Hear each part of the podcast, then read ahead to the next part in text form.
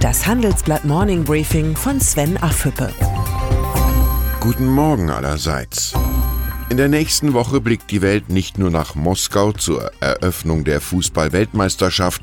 Mit ebenso viel Spannung wird kurz zuvor das Treffen von Nordkoreas Diktator Kim Jong-un und US-Präsident Donald Trump erwartet. Schon die Tatsache, dass sich die beiden Machthaber in Singapur treffen, ist historisch. Wenn es gut läuft, einigen sich die politischen Kontrahenten auf ein Ende des nordkoreanischen Atomprogramms. Die Welt könnte danach ein Stück friedlicher sein. Noch ist ein solches Ergebnis mindestens so weit entfernt wie der nächste Weltmeistertitel der deutschen Nationalmannschaft, aber es ist nicht unmöglich. Trump ist zwar unberechenbar, aber er liebt den politischen Erfolg.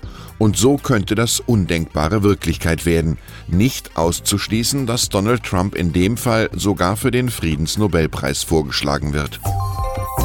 Nordkorea kennen die meisten Menschen nicht. Ein paar Interessierte haben eines der wenigen Bücher über das kommunistische Land gelesen, ganz wenige haben das abgeschottete Land überhaupt einmal besucht.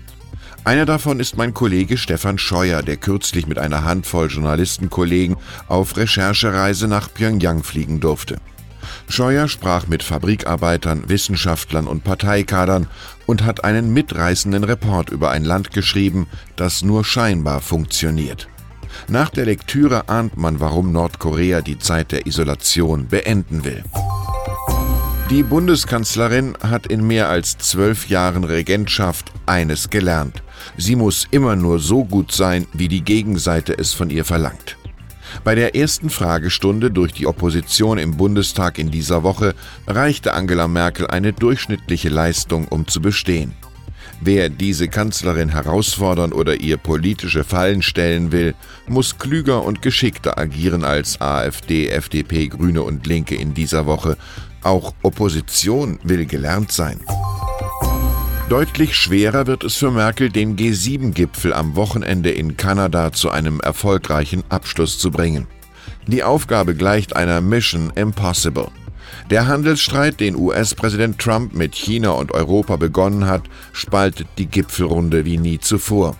Das Bekenntnis zum freien Handel gehörte über Jahrzehnte zum Grundverständnis der Runde. In dieser Form ist die G7 eine verzichtbare, teure Politveranstaltung. Stärker als für den G7-Gipfel interessieren sich die Menschen für Astronaut Alexander Gerst. Dem Mann, der gerade den zweiten Aufenthalt auf der Weltraumstation ISS bestreitet, folgen 1,14 Millionen Menschen auf Twitter. Ich bin einer davon und gespannt, welche schrecklichen und schönen Bilder Gerst in den nächsten Monaten von unserem Planeten Erde schickt. Gerst ist nicht nur einer der besten Astronauten, er hat von da oben den Blick fürs Wesentliche und das zählt. Ich wünsche Ihnen ein erholsames Wochenende. Ihr Sven Affüppe.